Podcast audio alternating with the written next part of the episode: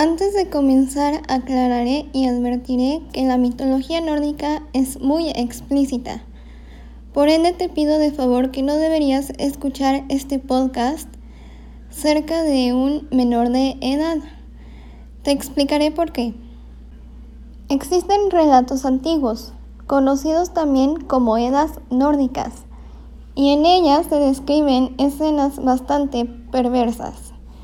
Por ejemplo, no es imposible en el panteón nórdico que una criatura mística nazca por medio de las raíces de un árbol o el sudor de un gigante.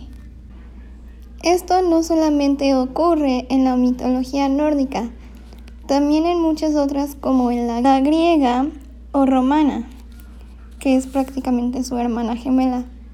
Pero esto ya es un punto y aparte.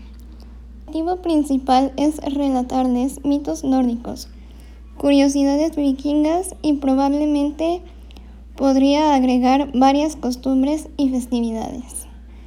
De todo un poco. Por último, debo confesar que no soy experta.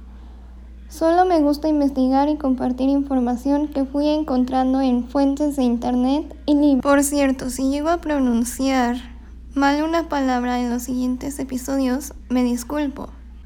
De repente me encontraré con palabras muy difíciles ya que es una lengua antigua. Sin más preámbulos, comencemos por el comienzo.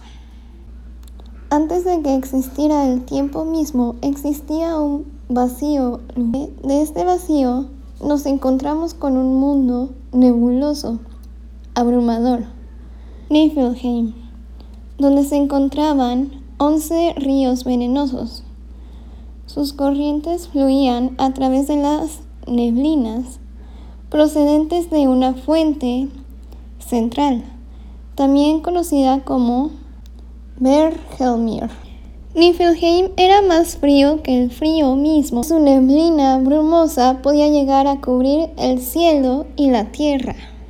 Muspel Muspel, un mundo contrario a Niflheim, se encontraba al sur de este gran vacío, donde el fuego ardiente habitaba. Por primera vez podemos apreciar lo que fue el origen de la luz y la oscuridad misma. En Muspel habitaba Surt, un gigante que ya existía antes de la aparición épica de los dioses. Y, se cree que en el Ragnarok abandonará su puesto y con su espada derrocará a los dioses. Este ha sido el primer episodio y la primera parte de la creación. Espero que se les haya hecho interesante como para seguir escuchando la segunda parte y los siguientes episodios. Si no fue así, lo lamentaré y me embriagaré con hidromiel. Broma. De lo contrario, si les gustó, brindaré y le agradeceré a los dioses por haberme inspirado a hacer esto. Antes de despedirme como se debe, anunciaré en las redes sociales. En Instagram pueden encontrar este canal como arroba valkyria channel-podcast. En realidad es la única red social en la que pueden seguirme.